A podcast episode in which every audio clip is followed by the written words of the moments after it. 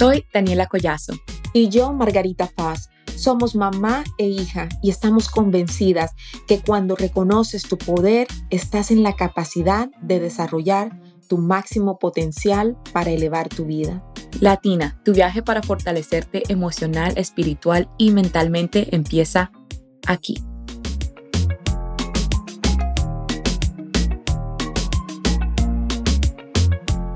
Que la vida te llene de fallas para que te haga más fuerte. Bienvenida Latina a este episodio muy especial, el arte de desarrollar tu talento sin importar la edad. Hoy contamos con la presencia de una invitada muy especial, Sheridel Villa. Aquí tengo su biografía, así que por favor escuchen esto porque está larga y muy impresionante. Ella es de Santiago de Queratero, México, es CEO de Beauty Culture MedSpa, cofundadora de The Recovery Lab en Cryo, los Villa Podcast, VB Fashion Week y vicepresidenta de la Fundación Sin Fines de Lucro Apoyando a un Ángel. Ha sido reconocida por televisión, radio, periódicos y Austin City Hall por su servicio distinguido para la reconstrucción de color de areola y pezón para mujeres con cáncer, un trabajo que ella hace gratuito desde el 2010 reconocida como Mujer Emprendedora 2022 en Florida, experta global en belleza integral en Nueva York y mujer de negocios Gold Woman en Europa. También es creadora del movimiento y la revista digital e impresa Mujeres Couture Magazine, una plataforma para inspirar a mujeres a través de historia.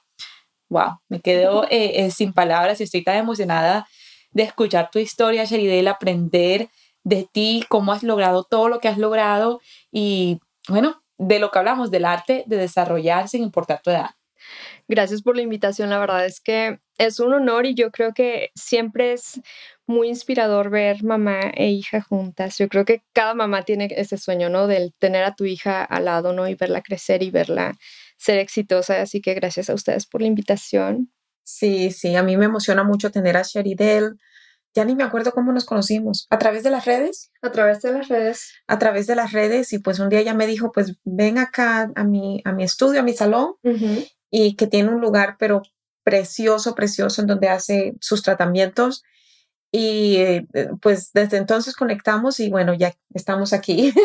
Después de ver lo exitosa que éramos y cuando yo te vi fue como, parecía que ya nos conocíamos de mucho tiempo. Cierto que sí, cierto que sí, yo también sentí lo, lo mismo que tú.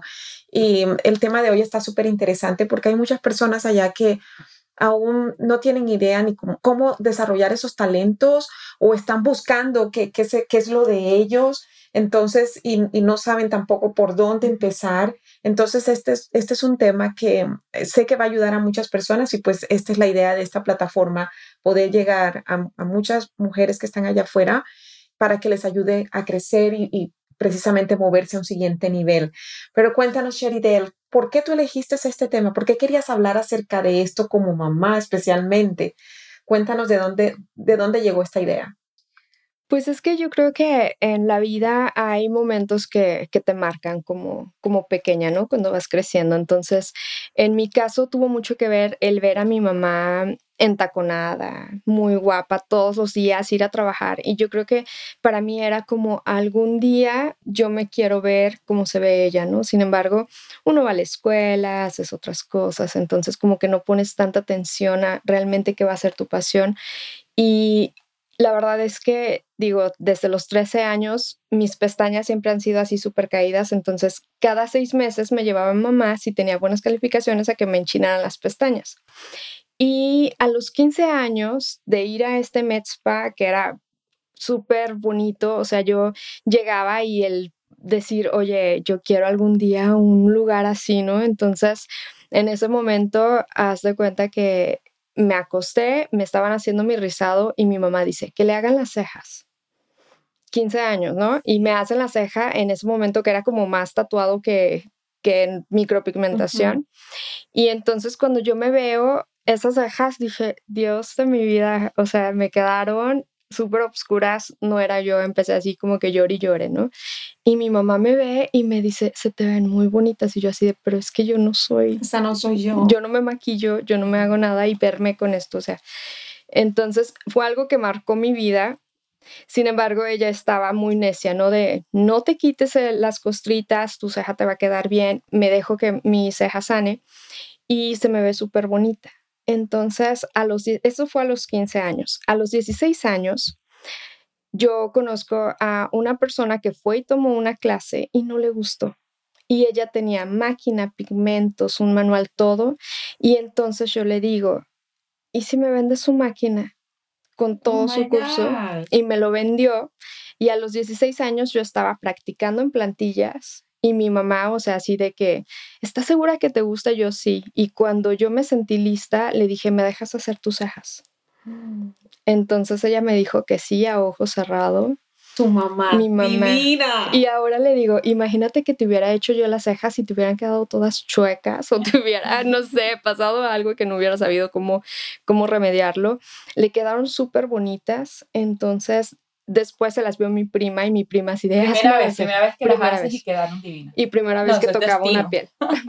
Entonces, este, ella desde el principio me apoyó así de que te gusta, ve y hazlo, ¿no? Y, y yo te apoyo. Entonces, yo creo que tiene mucho que ver el cómo los papás también vemos ese talento en nuestro hijo, ¿no? Hay veces que ves que el niño es muy lleno de arte o lo ves muy bueno en, no sé, en canto o en, no sé, en piano, en lo que sea, ¿no? Y no le damos esa atención para ayudarlos, como tú dices, a desarrollar ese, ese talento que, que uno tiene. Parte de eso es porque, pues, a muchos desde chiquitos, especialmente en nuestra época, pues nuestros papás querían que sus hijos fueran doctores. A mí me tocó en, mi familia, ¿no? Que la, tienes, que ser, tienes que ser doctora, tienes que ser doctora. Entonces, como que los papás imponen eso en los hijos y no alcanzan ellos mismos a desarrollar sus propios talentos. Y me sucedió lo mismo con mi hijo, porque cuando yo me gradué como odontóloga, no porque eran lo mío, lo, o sea, yo descubrí últimamente mi, mi propósito y mis habilidades hace cinco años apenas, seis años apenas.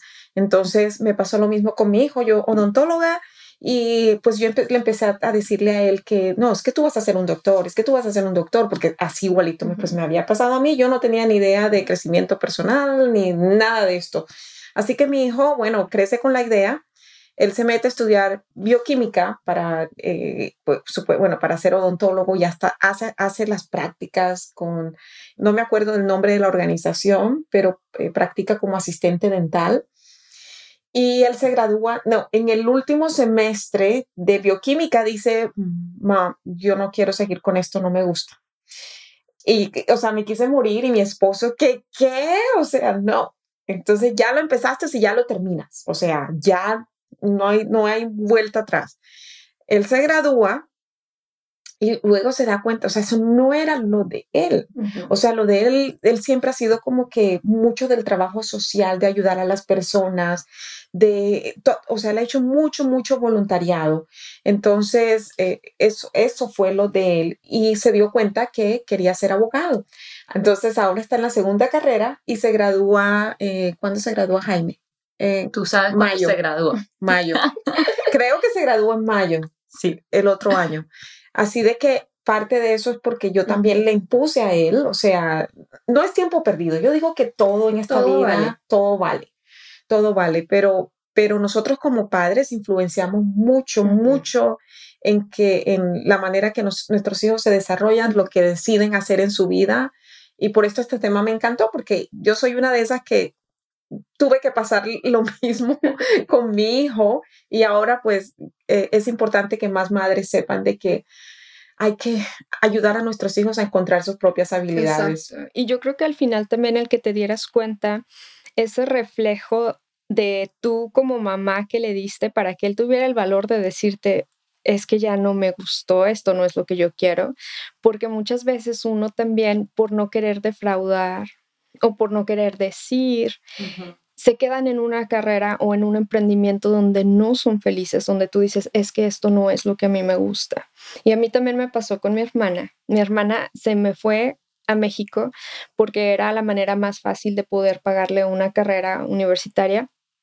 Y entonces, después de tres años de chef, al final dijo, esto no es lo mío. Y me quiero salir y ya no lo quiero estudiar.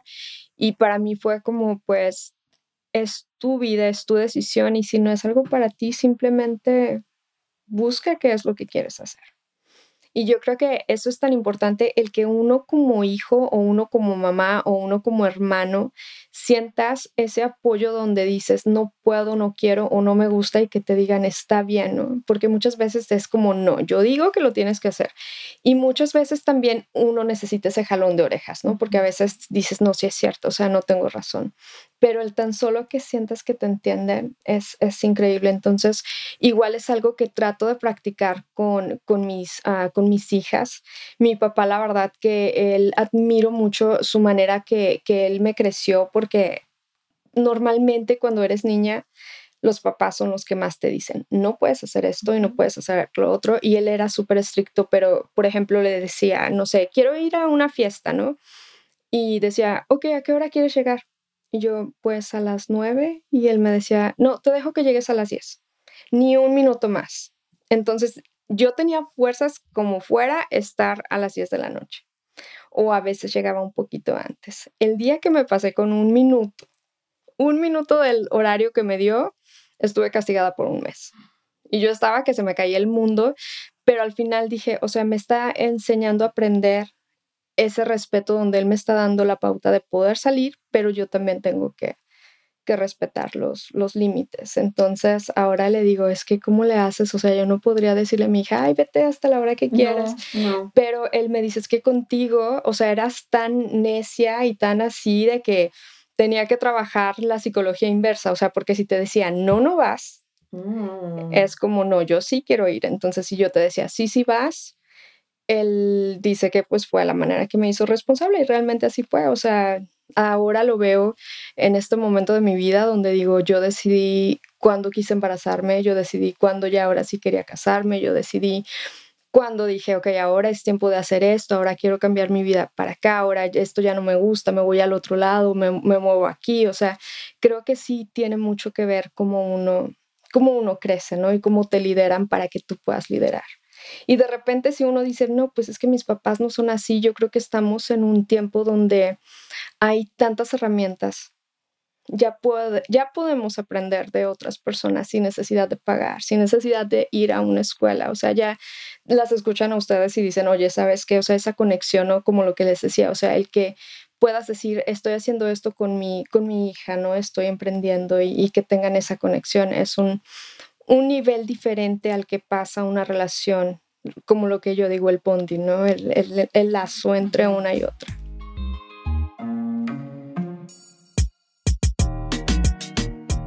¿Estás lista para liderar conscientemente y despertar tu poder? Hemos creado algo único para ti. Nos complace anunciar The Empower Latina Shop en Etsy presentamos Despierta tu poder interior, un juego de tarjetas de autoconocimiento y autoayuda diaria. Cada tarjeta te llevará a un viaje de introspección y crecimiento personal. Descubrirás quién eres realmente y aprenderás a fortalecerte todos los días. Imagina despertarte cada mañana con afirmaciones poderosas que te impulsen a alcanzar tus metas y lograr aquello que siempre has deseado.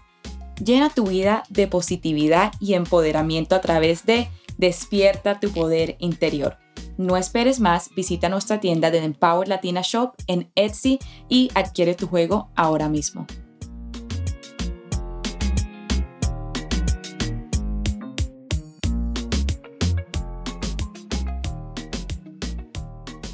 Es muy cierto, Sheridel, y para algunas mamás yo creo que se les hace muy difícil sobre todo de la manera como nos criaron, el decir que eh, pues voy a darle un poco de libertad a mis hijos que decidan a ver qué quieren hacer, pero es que no hay otra manera, no podemos estar quitándole las piedras a los hijos, porque ninguno de nosotros aprendió sin esas piedras, ninguno. Entonces, o sea, tú decidiste siempre qué hacer, pero tuviste que fallar varias veces. siempre. Siempre, exacto. Y tu historia es un poquito parecida a la que estábamos hablando con Lucero también, porque ah, para ella fue lo de encontrar su voz. Y bueno, tú tenías el apoyo de tus padres, entonces a ella de otra manera le tocó también reencontrarse sola, pero con muchas voces externas, que es bien difícil. Entonces, en este caso, Sheridel, tú no tenías ninguna voces que te sabotearan o que te dijeran, no, mejor no hagas esto, mejor no, Yo creo que todo el mundo tenemos, ¿no? O sea, sería muy real decir, no, todo el mundo me apoyó, siempre me fue bien. Algo que me saboteó a mí totalmente fue siempre ser la más jovencita de la clase, o sea, la más chiquita. Llegaba a la clase, por ejemplo, cuando empecé a estudiar micropigmentación, que lo hacía en, un lado después de que me gradué de, de high school, estaba en enfermería. Dos años y medio después, le digo a mi papá, no quiero estar en un hospital todos los días, me voy a salir, ya no lo quiero estudiar, estudiar y me voy a ir a una carrera técnica para hacer micropigmentación y él estaba infartado. Me imagino. Y mi mamá fue así como de que, ¿cómo? ¿Vas a estudiar para hacer cejas y ojos y labios? Y yo sí. Y me dijo, mamá, pues estos son mis ahorros y... Ay, tan divina. No, ya yo amo a tu mamá. Sí. Cierto. Y fue, fue, difícil porque a tus 19 años estar pagando tu carrera y de repente salirte y pagar una carrera de esto, que a pesar de que fuese algo uh, técnico, son 3.500 dólares que tienes que sacar de tu bolsa y a los 19 años no es un ahorro que normalmente tenemos a la mano tan fácil. Entonces, dime.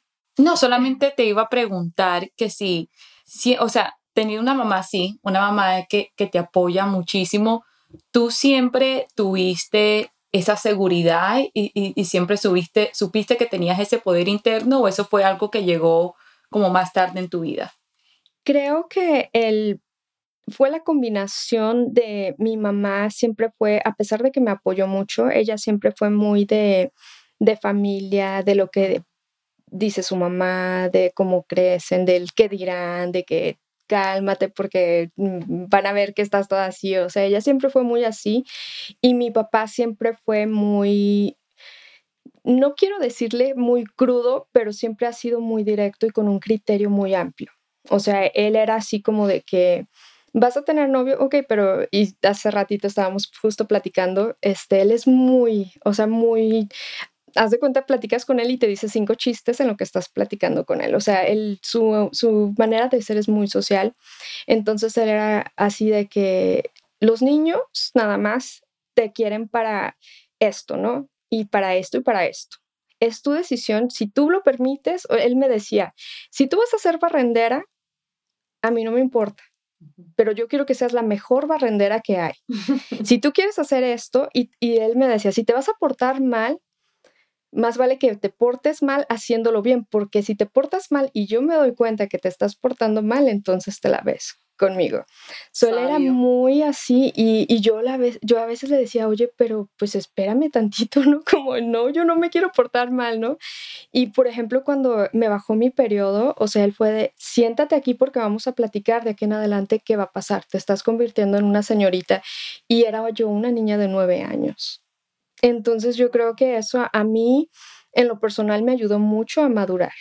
Y ahora yo le digo a él, o sea, tú fuiste conmigo muy fuerte y muy, muy recto, ¿no? Y ahora él con mi hija más grande, si ella llora, a él casi le dan ganas de llorar. Y le digo, ya no eres tan así, ¿verdad? Como, como con ella, eh, como conmigo, ¿no? Pero el, exacto, el amor de abuelo es diferente. Entonces yo creo que que sí tiene mucho que ver lo que vemos alrededor, pero al mismo tiempo también siento que llega un momento en nuestra vida donde tú sabes que está bien y que está mal, ¿no?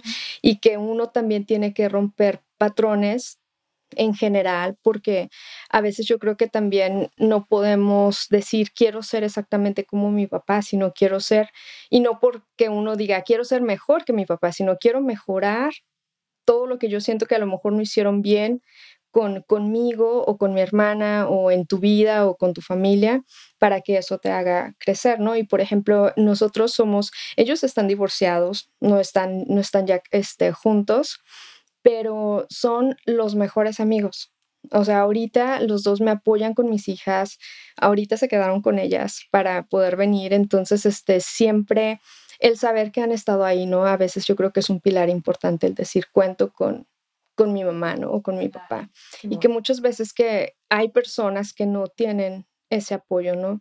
Y por ejemplo, yo lo veo también por parte de mi hermana, que mi hermana ya tuvo que, regresar a México y ahorita ella vive en Cabo San Lucas y ella es una niña totalmente independiente, o sea, ella siempre ha sido muy solitaria, como más estos son mis proyectos, estas son mis cosas y no necesito por ejemplo, amigos, ¿no? Y yo soy así de, no, yo sí necesito amigos y con quién hablar y con quién esto. Entonces, yo creo que cada quien debe de aceptar tu personalidad, pero al mismo tiempo creo que hay momentos en la vida donde te tienes que sentar y analizar qué es lo que estoy haciendo bien y qué es lo que no estoy haciendo de manera correcta, ¿no? Porque especialmente cuando somos adolescentes, yo creo que también el que sientas que todo lo que haces es una buena decisión también no es no siempre pasa de esa manera. Yo también creo que mucho de esto empieza con el autoconocimiento, algo que hablamos muchísimo, esa reflexión, como dices tú, preguntándose a uno mismo, ¿qué hago bien? ¿Cuáles son mis fortalezas? ¿ya? Y también preguntándole a la gente más cercana de uno también, ¿qué ves en mí? Eh, cuéntame cómo, o sea, cómo alguien puede encontrar lo suyo. Pues fíjate que lo mío ha sido, no sé, como que una puerta del universo que se me ha abierto de manera, no quiero decir casual, pero por ejemplo, lo de micropigmentación, ¿no? Que salió, o sea, le hice las cejas a mi mamá y luego le hice este, las cejas a, mi prima, su amiga, luego la amiga de la amiga llegaba porque la recomendó y yo así de, pues es que yo no estudié, o sea, yo tengo un manual y tengo la máquina y yo te las puedo hacer, pero yo no, no tengo, no tengo un título, en ese momento no había internet como hay ahora, no sabía los permisos que necesitaba, era menor de edad también, que en ese momento a mí al menos ahora digo, tuve la fortuna de tener esa experiencia, pero realmente no puedes hacerle unas cejas a alguien aquí hasta que cumpla 18 con el permiso casi de la mamá. Entonces, siento que tiene mucho que ver el que tú encuentres primero la pasión por lo que estás teniendo para que después lo puedas desarrollar como talento. Porque yo, por ejemplo, lo empecé como hobby.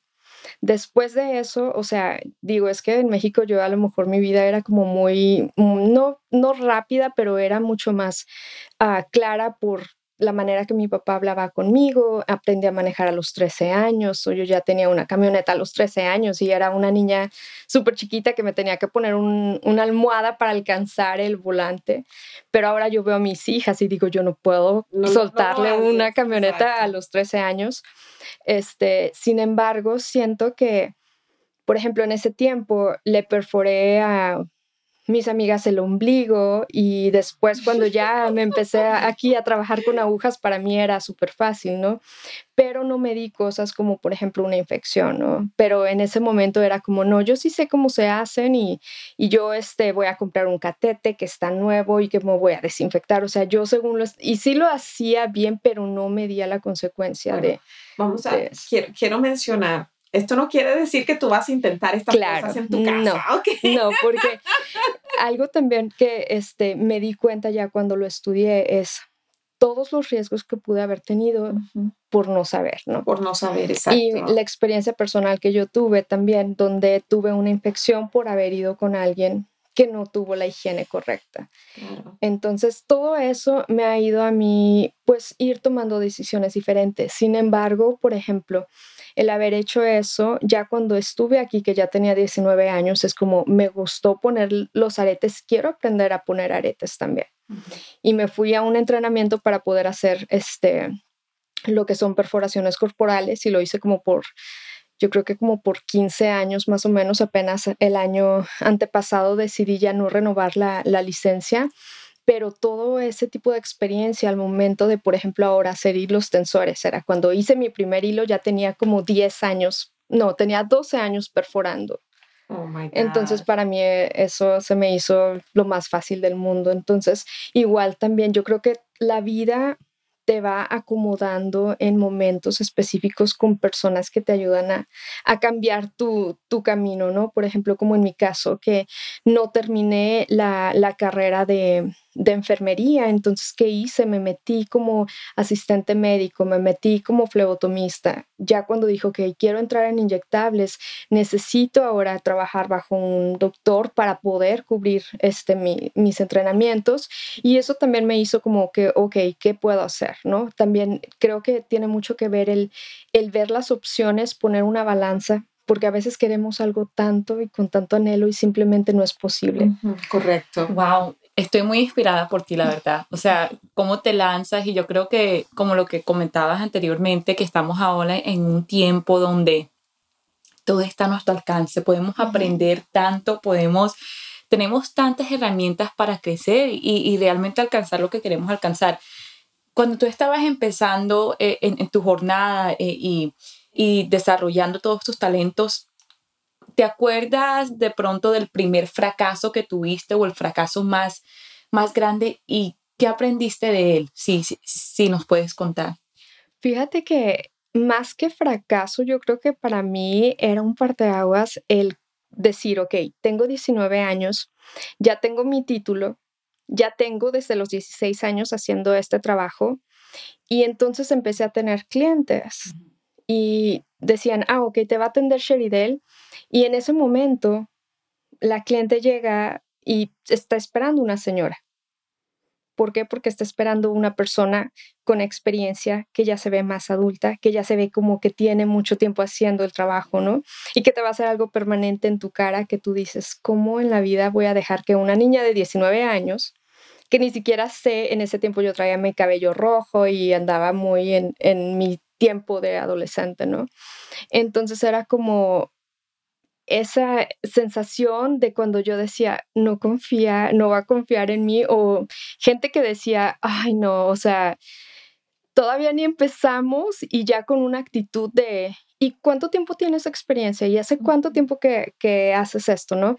Ese tipo de preguntas, igual también, por ejemplo, cuando fue mi primer año, porque para esto en ese momento en Austin no había escuela de micropigmentación, yo tenía que agarrar un, bueno, tomé una clase con maestras de San Antonio, pero cuando ya me dieron todo lo que fue la información fue, yo quiero tomar un entrenamiento, pero no con ellas. O sea, yo quiero ir directamente a la compañía donde ellas me están enseñando para aprender de la gente que realmente son como el nicho de lo que yo quiero aprender.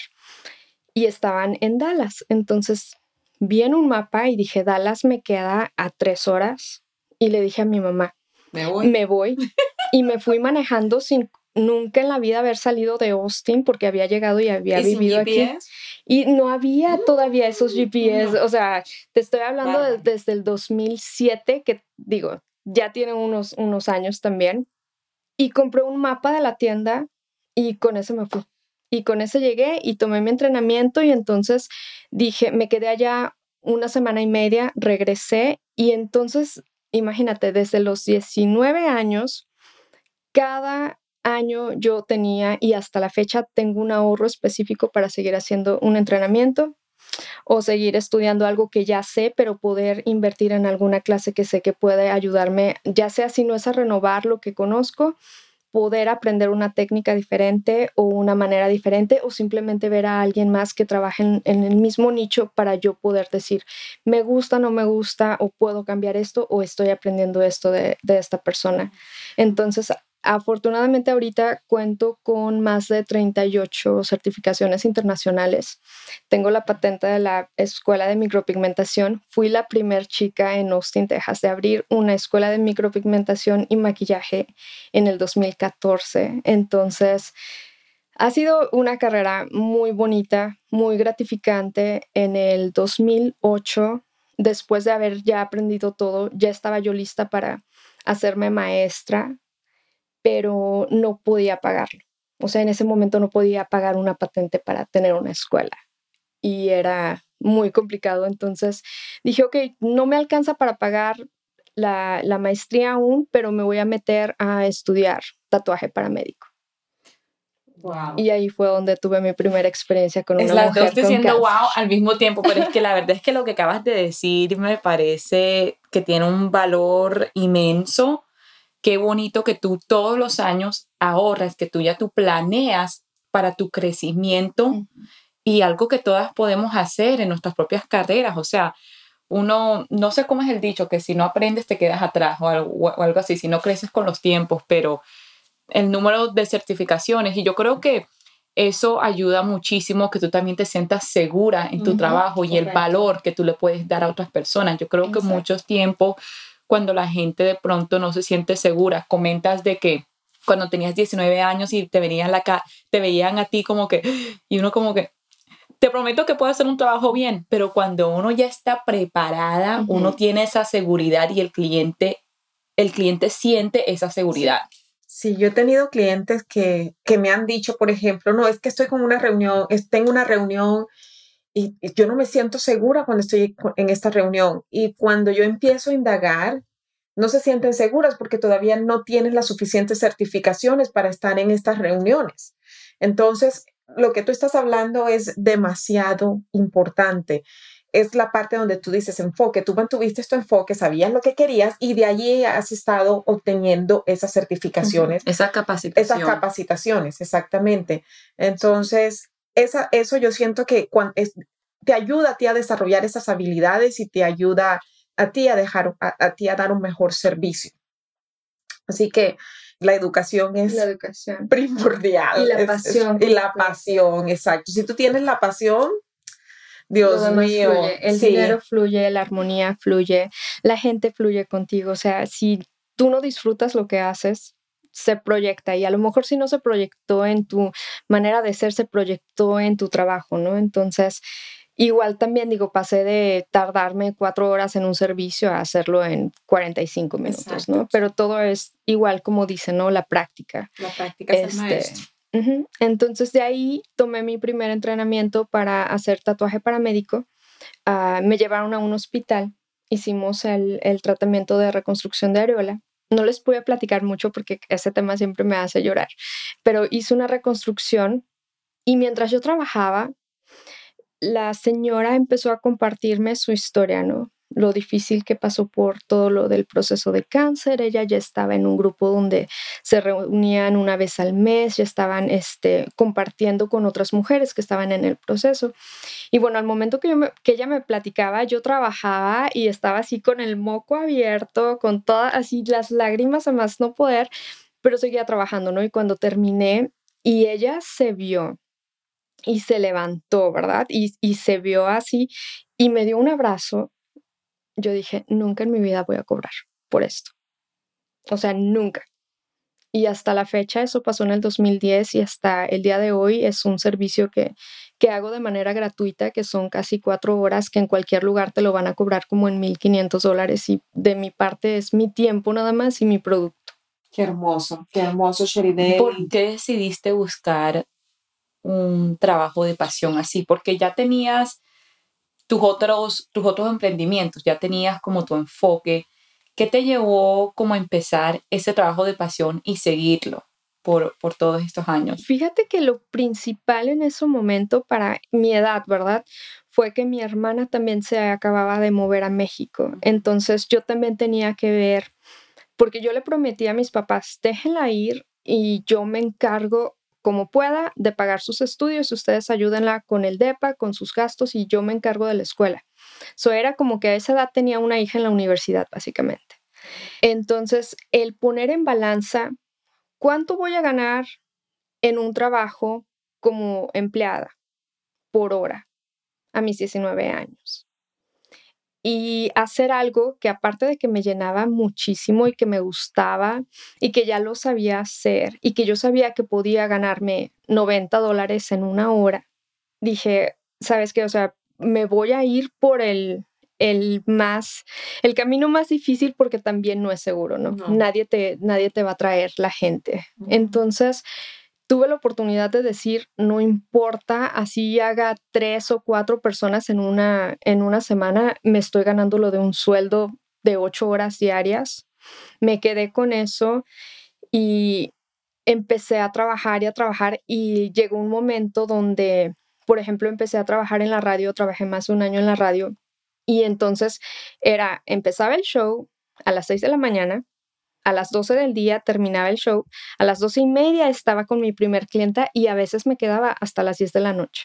Una vez me quedé hasta las 2 de la mañana trabajando. Y la gente me decía, es que ¿por qué trabajas tanto? Y yo creo que en ese momento yo también no entendía como emprendedora, que ahora sí lo entiendo, el que hay momentos donde tienes que decir no.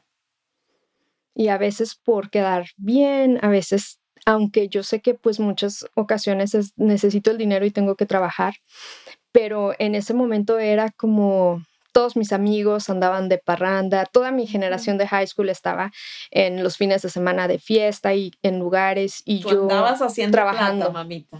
Sí, porque yo quería que mi hermana tuviera una carrera también.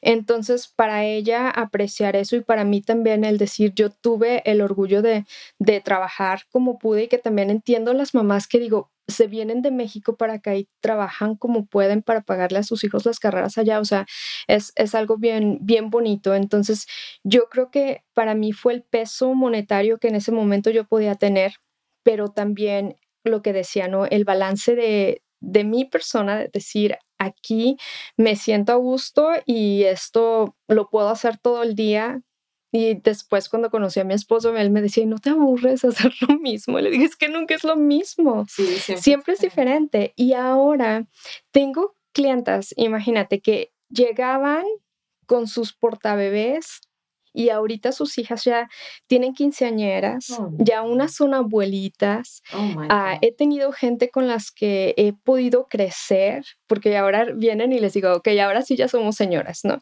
O sea, ya crecimos, o sea, ha sido una carrera tan bonita y la verdad en, en Austin siento que la gente también me conoce mucho porque como empecé tan joven, mi primer ah, preocupación era, quiero encontrar un pigmento donde la gente no llegue con una ceja verde porque me la voy a topar en algún momento de mi carrera en unos años más.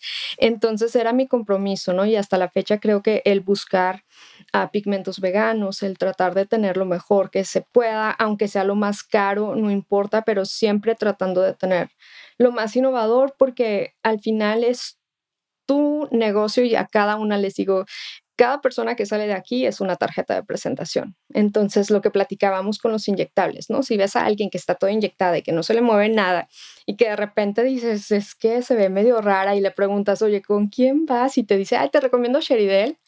Es como, qué miedo, ¿no? Me va a dejar igual. Me va a dejar igual. Entonces, eso tiene mucho que ver y yo creo que que la balanza, ¿no? La balanza también ahora que ya lo veo, ya con mis hijas, ya con mi familia, o sea que ya también mis hijas están en el punto donde, ay, vas a ir a otro podcast y ya saben que es un podcast, ¿no? Y ya saben que es una entrevista y se relacionan con mi trabajo, o sea, es, es bonito crecer de la mano.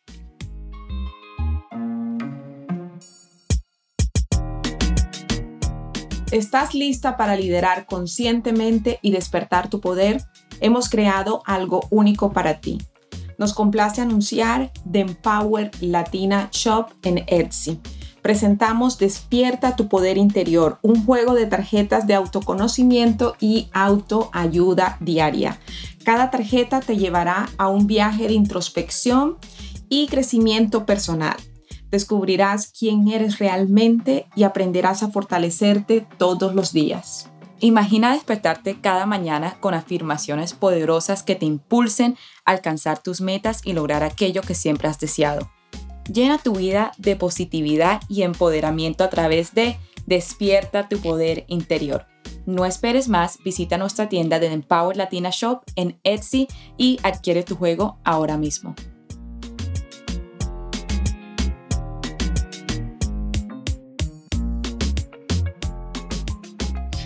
¿Cómo, ¿cómo le enseñas a tus hijas esta parte? ¿Cómo les enseñas que, eh, a encontrar su propia pasión? Pues mira, son dos pequeñas súper diferentes. Cada una tiene sus talentos y cada una, como todo, no tienes que ver esa manera de decir, ok, con ella voy a desarrollar este tema, con ella voy a desarrollar este tema. Porque, por ejemplo, la grande Mariana, tú platicas con ella y parece que platicas conmigo. O sea, ella es como toda activista y te platica y ella defiende sus puntos y te dice, ok, pero yo creo que tú no estás haciendo esto de esta manera. O sea, ella es muy cuestionable, ¿no? De, de, de cómo es que es bueno, pero también al mismo tiempo es como que, ok, pero yo soy tu mamá y yo soy la que te va a decir cómo hacer las cosas, ¿no? Este, pero por ejemplo, con ella le gusta mucho el arte. O sea, ella, si la pones a pintar, ella te puede hacer un marco manual. O sea, ella es muy, muy de manualidades. Y mi chiquita, o sea, es muy, es mucho más hiperactiva. O sea, Mariana, yo la podía llevar a un lugar y la sentaba aquí, le decía aquí, espérame una hora y ahí se sentaba una hora. y Camila no. O sea, Camila, tengo que, amor, siéntate, amor, espérame. Y la ves sentada y está como, ella siempre está como muy en su, en su mundo, ¿no? Y cuando está muy feliz, está muy feliz. Pero si algo la molestó o si se enoja, está muy enojada o si se pone triste, está muy triste. Siempre es muy extremista en, en su manera de ser. Entonces, por ejemplo, a ella también le gusta muchísimo dibujar pero ella sí es más de gimnasia, a ella le gustan otras cosas, o ella es más activa, ¿no?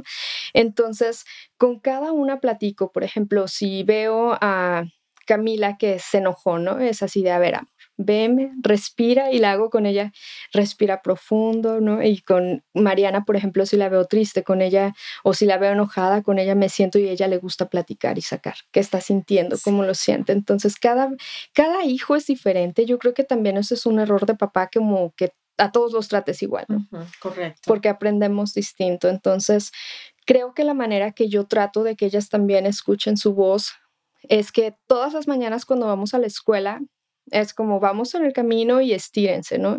Y entonces siempre hacemos como un, una digo, un ritual de decretar, ¿no? Entonces empezamos y empiezo yo, ¿no? Y le digo, a ver, empiezo yo, soy bonita y la otra empieza, soy inteligente y la otra, soy maravillosa, soy fabulosa. Entonces, y siempre les digo, ¿no? Y voy a tener un buen día y si no lo tengo, no importa, voy a ser positiva. Entonces, ese tipo de, de inspiración, especialmente en la mañana, cuando tú sabes que estás toda así de, ay, no quiero ir a la escuela, ¿no? Entonces, tiene mucho que ver la mamá, ¿no? O en este caso el papá si las lleva. Entonces siempre digo, ponerles música, que canten, que se despierten, que vayan así con esa emotividad, porque si van todas cansadas y de repente tú también ni les dijiste buenos días, o sea, también uno como mamá, como mamá tenemos que balancear, no trabajamos a veces tanto que llegamos a la casa y lo último que quieres hacer es como platicar una hora más o no sé, ver todavía una película o sentarte y cenar, ¿no? Entonces yo creo que el, el papá es mucho más educado con eso y es algo que él también a mí me ha enseñado porque yo soy de, no, ¿quieres otro dulce? Cómete otro dulce. Y él es de, no, o sea, hay ciertos tiempos, ¿no? Que eso también, pues yo he aprendido también a respetar, porque pues el papá también es, es una parte muy importante y él sí es más estricto, él es más de este, esto sí, esto no, y bien disciplinado. O sea, él es un hombre que me ha enseñado a mí tantas cosas que también tiene mucho que ver tu pareja, que te apoya, ¿no? Que hagan, no, no tienen que estar de acuerdo con lo que tú quieres, pero que aprendan a respetar lo que tú decides, ¿no? Y por ejemplo, esto de la escuela es de que todos los años, a veces me ha tocado en un año irme dos semanas a Florida, a Nueva York, a Montana, California, y él se queda con mis hijas. Y esto es un gran apoyo. Sí, y para mí decir, ok, me voy, al principio era fácil porque estaban más pequeñas. Ahorita sí ya me cuesta un poquito más, pero trato, ¿no? Si no puedo ir, veo la manera de que sea virtual y siempre estoy de todos modos tratando de ver la posibilidad de, estabilizar todo, ¿no? Sheridel, digamos de que, ah, o sea, como para ayudar a la audiencia que nos está escuchando, lo que tú estás compartiendo con nosotros ahora es eh, en la manera como podemos ayudar a nuestros hijos es escuchando y observando muchísimo a nuestros hijos. Escuchando y observando como papás, algunas veces latinos, pues nos gusta mucho decirle a nuestros hijos qué hacer, como te conté que hice con mi hijo, que esto es lo que vas a hacer, esto es lo que, esta no, esta sí fue rebelde. No, tú fuiste siempre rebelde, ella nunca me escuchó. Es más, cuando me dijo que iba a estudiar business, yo dije, ¿y eso para qué? O sea, yo no le encontraba. No, yo no quería estudiar business. Yo le dije que yo quería estudiar comunicación y me dijo que no. Y yo dije, ok, voy a estudiar business. Y después me dijo, ok, sí. Porque me dijo, no vas a hacer plata con eso. Exactamente. no, pero es que es cierto, es, mi mentalidad. era la mentalidad. Pero no importa, porque al fin del día, o sea, al, están conectados. Al fin del día no importa porque en ese instante, o sea, es, que es un tiempo diferente, no sé, yo sé, yo creo que cuando uno, algo que hablamos mucho es que uno tiene que dejar atrás cualquier rincón, cualquier cosa, porque la mamá de uno hizo lo mejor que pudo con las herramientas que, tuvo, con los recursos y herramientas que tenía en ese instante. Eh, mi, mi, mamá era diferente, no era la persona que soy. Entonces, hoy en día mi mamá no me dijera, si yo le digo, mami, me quiero quiero empezar un negocio de frutas, me dice, lánzate y yo te pago, vamos y hacemos todo. Entonces, eh, te saca el logo y te hace sí, todo. son tiempos diferentes y por eso es que me encanta este podcast porque tenemos la oportunidad de tener a personas como tú aquí y, y, mi, y, mi, mamá también de compartir, de cómo podemos cambiar esas cosas Exacto. y esta nueva generación. Me encanta lo que tú hablas, que tú estás enseñando a tus hijas que crezcan sin ese techo, sin ese límite que muchas veces nuestros padres, personas alrededor de nosotros nos pusieron sin, sin saber que lo estaban haciendo. Y fíjate que bien buena que hubiese sido en comunicación. Yo ya yo ni me acordaba si no lo dices. o sea, no, de verdad que sí. A mí nada me parecía, nada. Mi hijo buenísimo en el arte y yo, no, eso no da plata. Ni se le ocurre, él tiene que ser doctor. Ah, sí, o sea, no, de veras que sí, o sea, claro. pero me da mucha alegría porque a ellos les tocó la mamá que les tenía que tocar. Uh -huh. y, y, o sea, fui parte de ese plan perfecto de y ellos. Venías de una generación donde todo era más tradicional. Tradicional. Y no había tanta información para que uno creara un, un criterio diferente. O sea, uno crecía con mamá, papá, tías y, y, lo que había. Y lo que había, exacto. Es lo que, lo que conocías, ¿no? Eso eran los recursos que tenía, el conocimiento que tenía. O sea, lo mío era, tengo un esposo, cásate, eh, ten la familia y trabaja. Ves uh -huh. al trabajo de, el, o sea, eso de que cuál pasión, eso qué, sí. Dios mío. Bueno, no, me va a dar de comer. Eso no me va a dar de comer. Y en ese instante también creo que y, y, no solamente fue ella, porque también fui yo. Yo también, cuando mi mamá me dijo, cuando tuvimos esa conversación, mi mamá me dijo, es que no vas a hacer plata con eso. Y, y, y, yo dije que, bueno, tienes razón, si no voy a hacer plata, quiero hacer otra cosa. Porque yo creo que cuando uno llega a este país, en ese instante era como el sueño americano, como que no vamos, no vamos a gastar, no, no vamos a perder el tiempo que tenemos acá como que tenemos que maximizar, tenemos esta oportunidad de estar en los Estados Unidos, que nuestros familiares no tienen esa oportunidad, entonces llegamos acá, es, es a trabajar y, y, aprovechar que tenemos, que, que estamos aquí. Entonces fue como que esa mentalidad también de migrante, que estamos aquí en América y tenemos que, que sacarle todo. Pero eso es bonito porque yo creo que al final la combinación de lo que te dio tu mamá como raíz y luego lo que vas creando, porque muchas veces si no tenemos esa, esa raíz de valores y de fuerza en casa, sales y el mundo te come. Sí, sí es cierto. Es verdad. Es cierto. Yo siempre digo de que todo es parte de ese plan perfecto de Dios, uh -huh. como sea. A todas las mamás siempre les digo, estás haciendo un buen trabajo, no sé qué mamá eres, estás haciendo un buen trabajo porque las mamás viven allá afuera con culpa todo el tiempo. ¿Será que lo estaré haciendo bien? ¿Será de que lo y que también se bien? vale, ¿no? Yo creo que también como mamá llega un momento donde necesitas ese espacio y digas, déjame, tengo esta tarde para mí, para poderme desahogar un poquito, porque algo que yo veo mucho con, con mi gente, con mis pacientes que vienen es, no descansan, o sea, son mamás y llegan a la casa y la tarea y el trabajo y los hijos y el esposo y la comida y el lunch y llegan a limpiar y luego todavía el otro día trabajan otras ocho horas y su vida sigue así. Entonces es como también eh, lo que hablamos tanto, ¿no? De, de, la salud mental, qué tan importante es que tú digas, ¿sabes qué? Hoy, esta tarde voy y no sé, me hago un facial o me hago un masaje, o me voy a ir con mis amigas y me voy a tomar un café. O hago una sesión con Margarita. O hago una sesión, claro. O sea, el, el que sea tan común que puedas platicar con alguien de lo que, de lo que te molesta, ¿no? O lo que te gusta, o simplemente que hay veces que uno dice, necesito respirar de todo esto. Yo creo que está bien también que la gente pueda aprender a reconocer cuando no estás en tu mejor momento para que puedas otra vez como que volver a cargar pilas y seguir, ¿no? Porque estamos en un mundo donde la vida va avanzando tan rápido. Tan rápido, pero tenemos que aprender a reconocerlo cuando no estamos en ese momento uh -huh. y, y, y, pues sí hacer lo necesario. Siempre, yo siempre digo, hacer lo necesario para crecer, para mejorar. Sí, para estar mejor, no importa en, en qué área de tu vida, la que sea que no te está dejando ser feliz ahora, pues haz lo que tengas que hacer. Uh -huh y siempre hay, siempre hay personas allá afuera dispuestas a ayudarte en todo. Que el negocio sí. no está bien, pues busca la ayuda de un business coach. Uh -huh. De que mi cuerpo no, me voy a trabajar con Sheridel, que mi cara, que no sé qué, me voy a trabajar con Sheridel.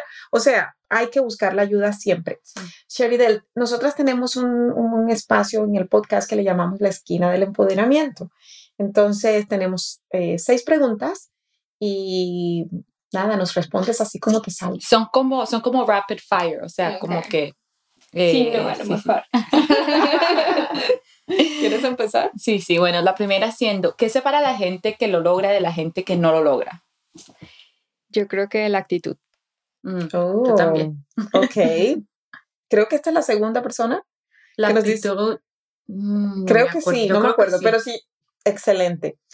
Si tuvieras que deshacerte de todos tus libros menos de uno que te acompañara por el resto de tu vida, ¿cuál sería?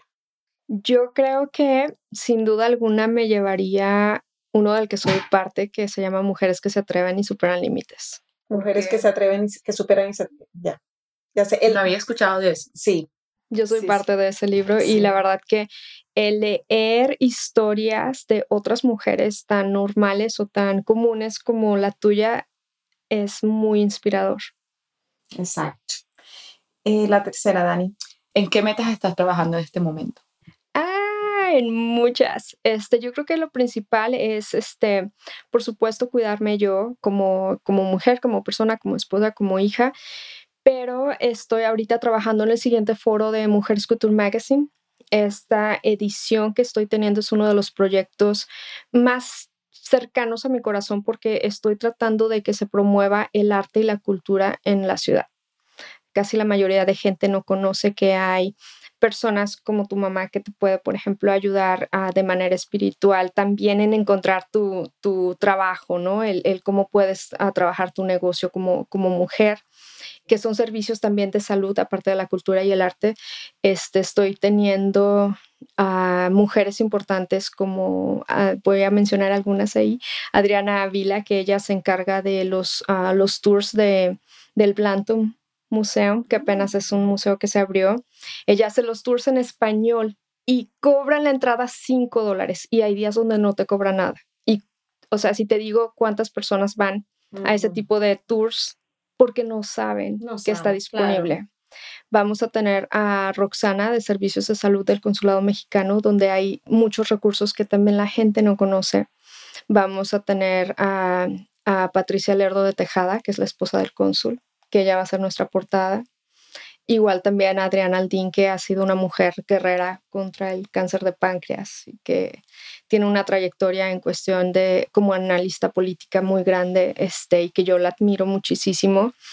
Va a estar Lucero también, que la acaban de tener. Este, y son muchas mujeres, ¿no? Al final, mi proyecto es mover corazones de la manera más, em- más empática que se pueda, crear un vínculo de recomendación, porque yo creo que también mucha gente habla de este empoderamiento y de que échale ganas a tu negocio, pero te ve en redes y, y nunca te dio un like y nunca te apoyó, ¿no? Y tan fácil que puede hacer que el algoritmo de otra persona, dejarte un review en Google. Entonces, y el que pueda uno decir, oye, conozco una amiga que es doctora y una amiga que es dentista y te recomiendo con ella que te haga el cabello y te recomiendo con aquella que hace, no sé, masajes y con ella que hace esto, ¿no? Y que tú puedas tener ese vínculo de gente comprometida para que puedas también ayudar a los negocios locales, ¿no? Y, y promover esa, esa empatía entre todas. Entonces, para mí ese es uno de los proyectos más bonitos que estoy teniendo. Bellísimo. ¿Cuál fue la última compra que tú dirías fue de 100 dólares o menos que cambió tu vida? La última que has hecho. Ay. hoy, bueno, fue hoy. bueno, no que cambió mi vida, pero por ejemplo, con mis hijas, ¿verdad? Les encantan los peluches. O sea, les puedo regalar lo que sea, pero si les llego con un peluche, para ellas es como, ay, lo máximo, ¿no? Y desde hace mucho tiempo querían uno que se llama Snuggles y, y lo querían y lo querían y lo querían. Y yo no se los quería comprar porque es, ¿para qué quieren más si ya tienen miles y así? A ver, déjame ver cuánto tiene que no juegas con este y cuánto tiene que no juegas con el otro, ¿no? Entonces, yo les había prometido que hoy les iba a comprar uno. Llego a Target y ya no había. Mm, Y entonces para mí fue como, ay, ¿cómo le voy a hacer si ya no hay? Y, y fue, pues a lo mejor agarro otro, o no, mejor no, me espero y luego lo compramos. Entonces me doy la vuelta, ya voy en camino a salir y volteo hacia arriba y como que era el último que alguien aventó hasta arriba del rack y estaba ahí Te hizo el día. Y era uno de los que ellas, era una opción que ellas querían, ¿no? Entonces lo bajé, bueno, no lo pude bajar, le hablé a una persona para que me ayudara. Yo no sé cómo lo aventaron, yo creo con tanta fuerza que nada más se le veían como las orejitas al conejito este. Me lo da, me lo llevo a la casa, este, bueno, me, lo llevo escondido, cuando llego con ellas lo saco y se los doy, ¿no? Y, y, y el abrazo mm. que tuve de las dos, así de gracias, mami, nosotros lo queríamos y estábamos muy emocionadas. O sea, ese tipo de cositas a veces a mí me hace que cambie mi día, mi actitud, mi vida. O sea, cada vez que yo las veo a ellas con esa manera de, de tener esa, esa gratitud es, es, muy bonito, porque a veces creemos que nada más es, no sé, cosas caras, ¿no? Un iPad o cosas así, ¿no? Entonces con ellas, a través de la fundación, he tenido la oportunidad también de llevarlas a que le den a los niños juguetes. El año pasado adoptamos 10 familias y fuimos a una escuelita que aquí en Austin es una de las más, más necesitadas con recursos. Entonces, el verlas a ellas que puedan darle un juguete a otro niño es, es bonito porque las hace que ellas puedan valorar, ¿no?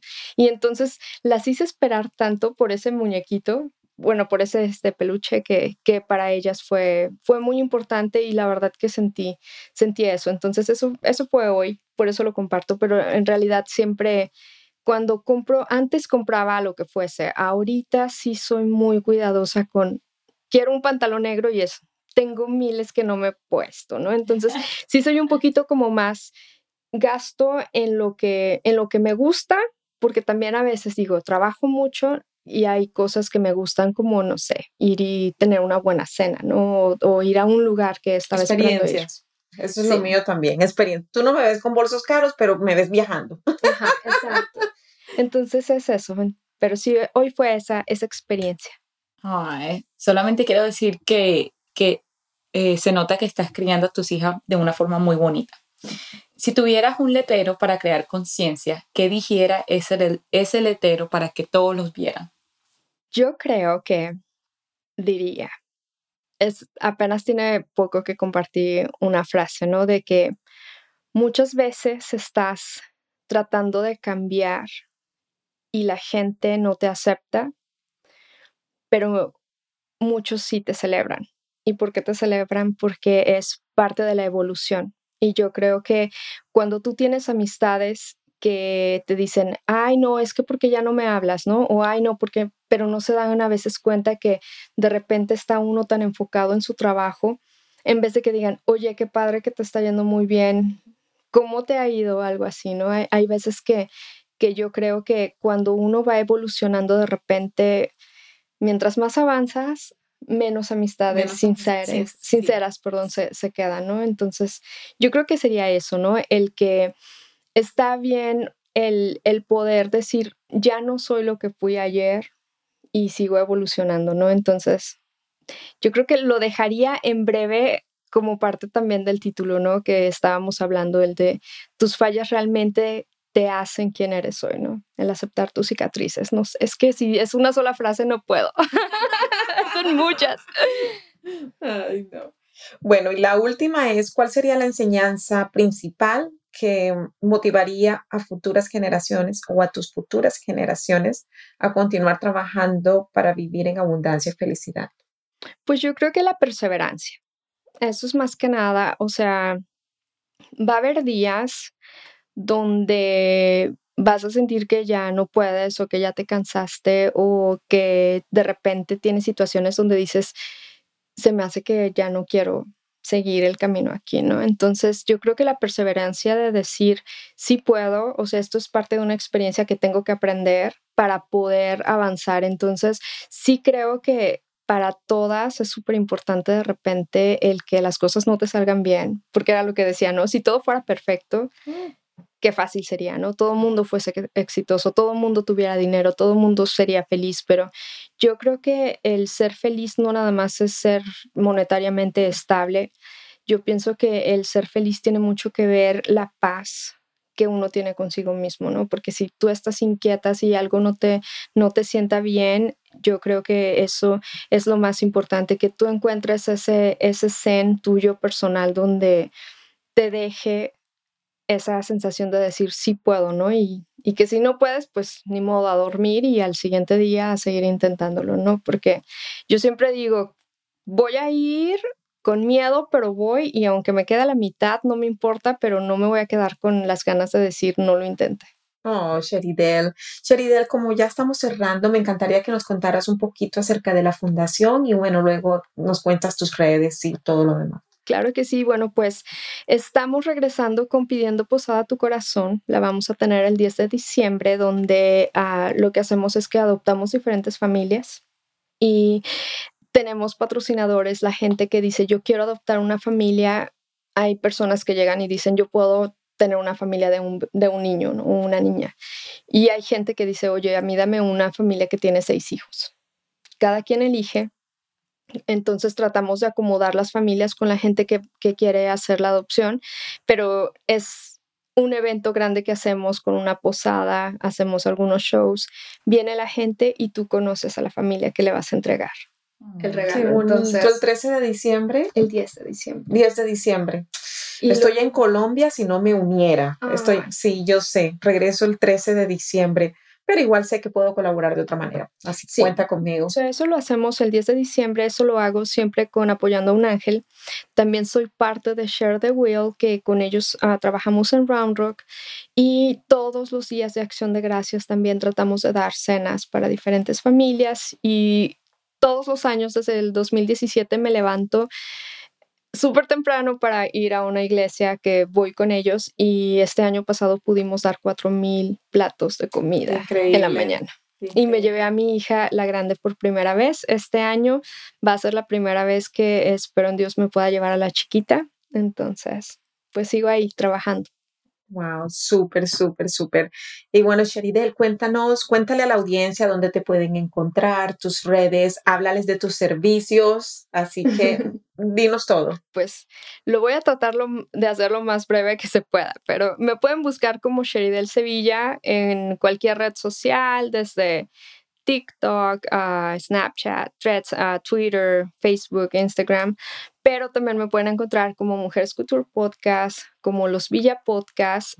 Igual también, si nada más dicen no le encuentro porque se me olvidó su nombre, con que ponga nada más ahí tratamientos de belleza en, en Austin, Texas, ahí hay varias opciones y pues siempre les digo, acuérdense de los policías sin la F, como Sherry para que puedan recordar que es Sheridel. Pero igual también Sheridel Sevilla es lo más fácil donde me pueden encontrar, de ahí vienen todas las páginas. Y en la descripción de este podcast vamos a dejar su información también para que de ahí la puedan seguir. Así es, ahí me encuentran, tenemos dos negocios, somos Beauty Couture School en Medspa, que es mío, y The Recovery Lab and Cryo, que es de mi esposo en donde estaré próximamente. Próximamente te vamos a congelar. Me van a congelar. bueno, muchísimas gracias por este maravilloso tiempo. Sí. Gracias a ustedes y bueno, pues sigo pendiente de sus siguientes episodios. Ay, sí. Gracias.